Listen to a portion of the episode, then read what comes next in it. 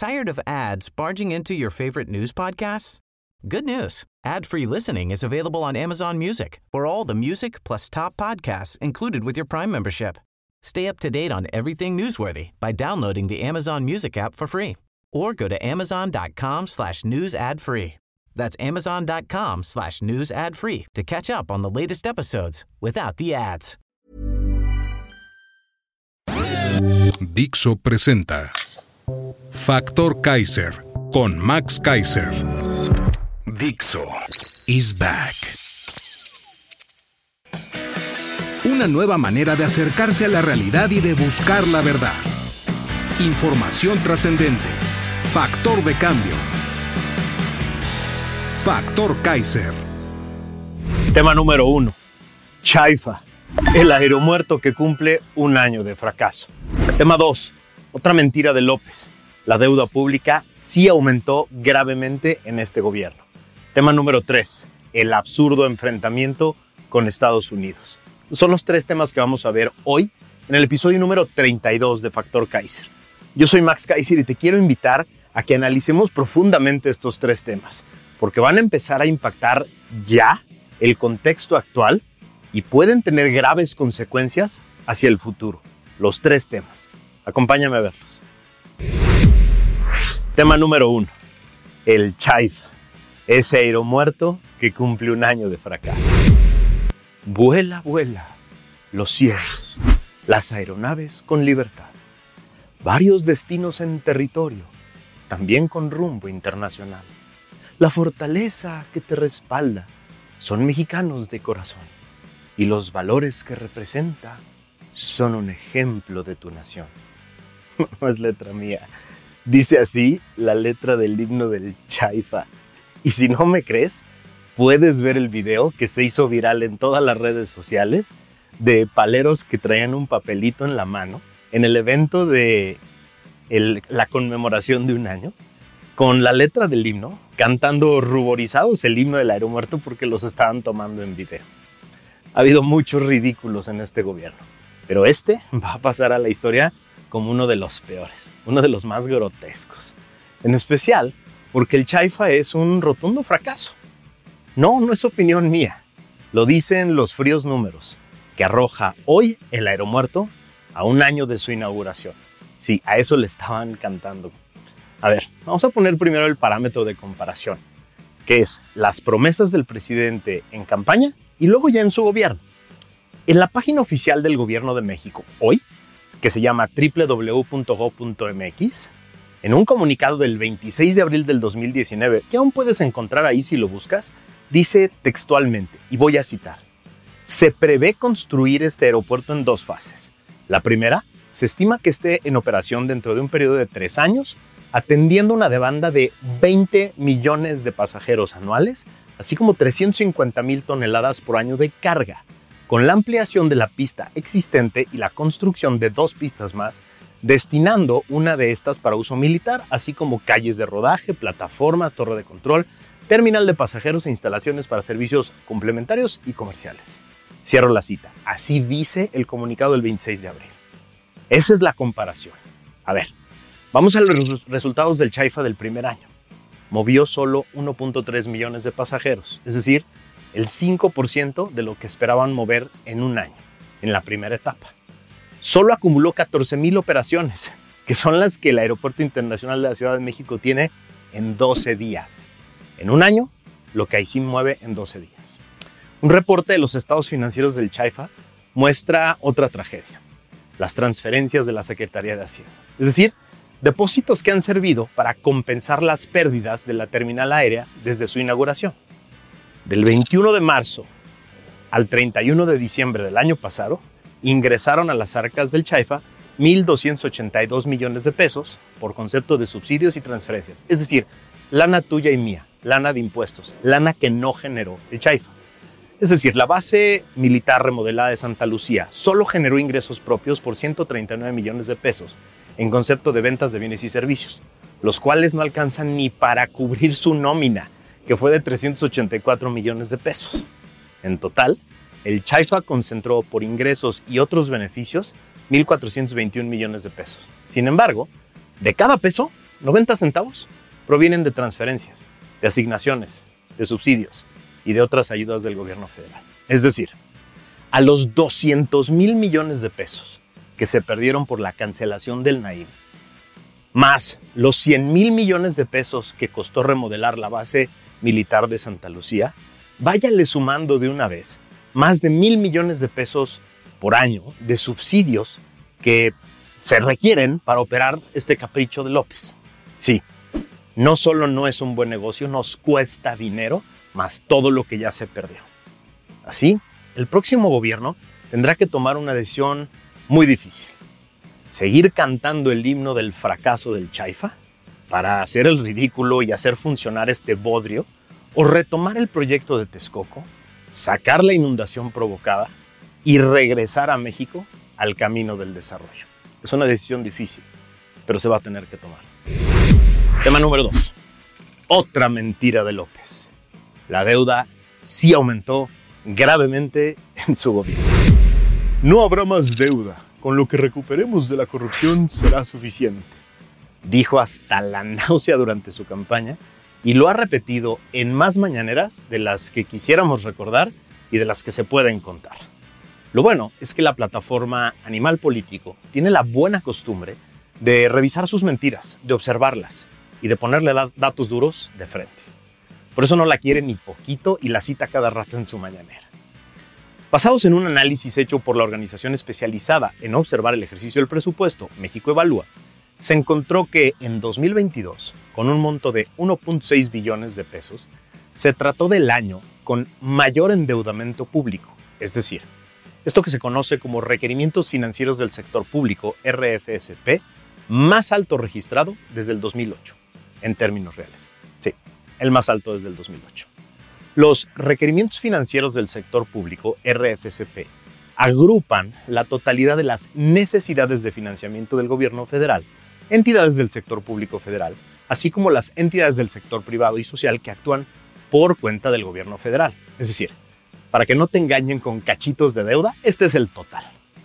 Apenas el pasado 18 de marzo, el presidente dijo, frente a un zócalo lleno, que, cito, los ahorros por no permitir la corrupción ni los derroches presupuestarios nos han permitido evitar más deuda. No hemos solicitado deuda nacional desde que estamos en el gobierno. Cierro la cita. Sin embargo, el déficit entre lo que se ingresa y lo que se gasta en el sector público, es decir, gobierno federal, empresas públicas, banca de desarrollo y el resto del sector paraestatal, es decir, el endeudamiento total correspondió en 2022 al 4.4% del Producto Interno Bruto, es decir, el registro anual más alto desde el 2014. Es decir, te volvió a mentir. De acuerdo con el informe 5 evidencias sobre las finanzas públicas anual 2022, realizado por México Evalúa, el año pasado, es decir, en 2022, el sector público incurrió en el mayor endeudamiento neto jamás registrado. Lo repito, el mayor endeudamiento neto jamás registrado, por 1.6 billones de pesos, 4.4% del PIB. Es decir, en términos reales, el mayor desde el 2008. Te lo pongo un poco más sencillo. Esto significa que el año pasado se trata de el año en el que el sector público requirió el mayor financiamiento que se haya registrado jamás para cumplir con sus obligaciones, con un monto 59% más alto que lo registrado en promedio en el sexenio pasado. Es decir, ya sabemos que no han recuperado un solo centavo de casos de corrupción, porque no hay un solo caso de corrupción investigado en este gobierno con una sentencia firme en el que se haya recuperado un solo centavo, ni. Gracias a la reforma fiscal de Peña, este gobierno ha recaudado montos históricos en impuestos. Han tenido más recursos que ningún otro gobierno. Durante su sexenio, el petróleo se ha mantenido en precios altísimos a nivel internacional, lo que debería de ser positivo para Pemex, que no lo es, pero otro día te explico esta parte. Y aún así, la deuda es histórica pues ¿a dónde carajo se ha ido tanto dinero? Lana de un lado, lana de otro y además más deuda. A ver, yo tengo una hipótesis de a dónde se ha ido esa lana. Ahí te va. Uno, a campañas electorales y a las farsas de la revocación de mandato y la consulta sobre expresidentes. Dos, a los proyectos fallidos de infraestructura que triplicaron su presupuesto. Y tres, a los oscuros programas sociales, oscuros porque no rinden cuentas, que buscan solo rentabilidad electoral. Ahí está toda esa lana. Es decir, el populismo sale carísimo. ¿Tú sabes si le sigues creyendo y sigues apostando tus impuestos en este tipo de gobiernos? Tema número 3. El absurdo enfrentamiento con Estados Unidos. En una sesión del Comité de Relaciones Exteriores del Senado norteamericano, el día de hoy, por la mañana, el influyente senador republicano Lindsey Graham le preguntó al secretario de Estado Anthony Blinken lo siguiente, cito, ¿están los cárteles de la droga en control de parte de México y no del gobierno? Cierro cita. Y Anthony Blinken contestó, abro cita, es justo decir que así es. Madres esto no tiene precedentes. En los años que yo llevo observando y analizando la política mexicana, yo nunca había escuchado a un secretario de Estado norteamericano afirmar que parte del territorio mexicano está perdido, está en manos del crimen organizado y ahí el gobierno no entra. Esto es brutal y no tiene precedentes. Además, esto se da en el marco del reporte anual 2022 que acaba de publicar el Departamento de Estado que dirige Blinken y que trae loco a López. Lo trae haciendo berrinches y enojado todos los días. Lleva dos días diciéndole mentiroso al departamentito de Estado que afirma no nos quiere, porque hay unos conservadores que lo dirigen. Me baso en un interesante hilo que hizo en Twitter Arturo Sarocán, experto en temas de México-Norteamérica, que yo sigo desde hace tiempo, que sintetiza los puntos más relevantes de este reporte, de este informe, que con razón trae muy enojado a López. Primero, el reporte hace un duro extrañamiento a la actitud intolerante de López frente a la prensa crítica. Después, se exponen los abusos de poder y las sistémicas violaciones a los derechos humanos de las fuerzas del orden y de las fuerzas que dirigen las cárceles mexicanas. Y lo más duro del reporte, la preocupación sobre la impunidad y los extremadamente bajos niveles de procuración de justicia, así dice el reporte, para todo tipo de crímenes incluyendo los abusos a derechos humanos y a la corrupción. Es decir, para el gobierno norteamericano, el gobierno permite la impunidad.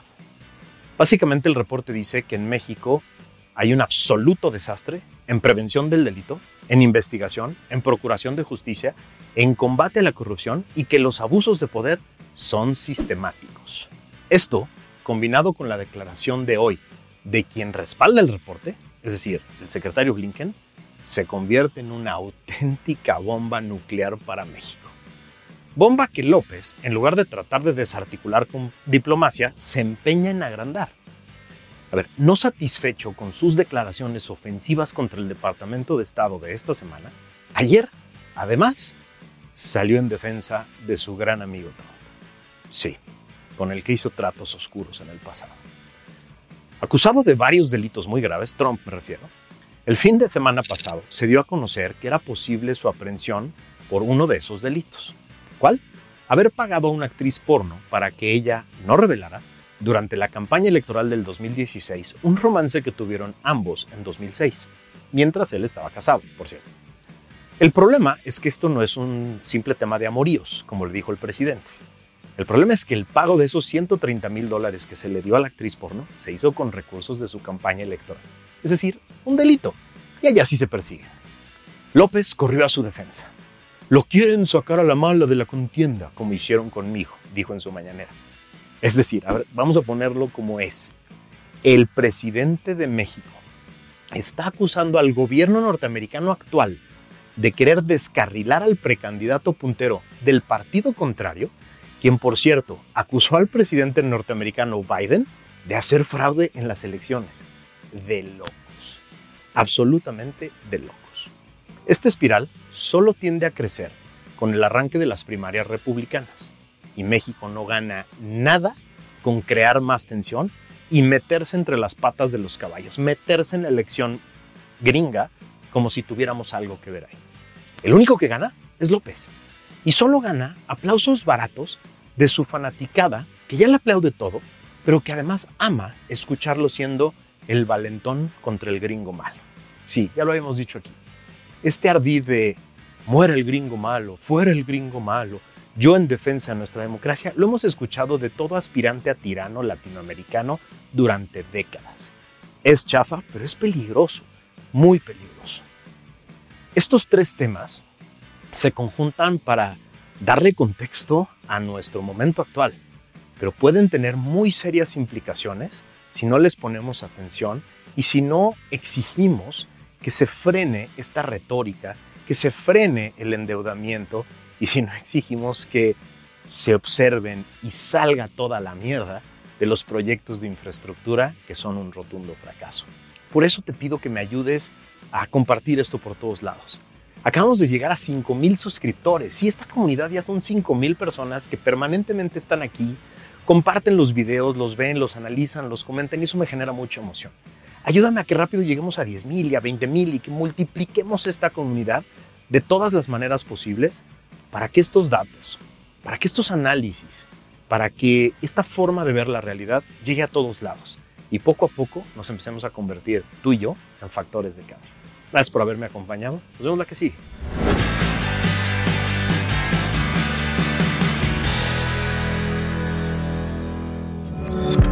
Dixo is back. Tired of ads barging into your favorite news podcasts? Good news. Ad-free listening is available on Amazon Music for all the music plus top podcasts included with your Prime membership. Stay up to date on everything newsworthy by downloading the Amazon Music app for free or go to amazon.com slash news ad free. That's amazon.com slash news ad free to catch up on the latest episodes without the ads.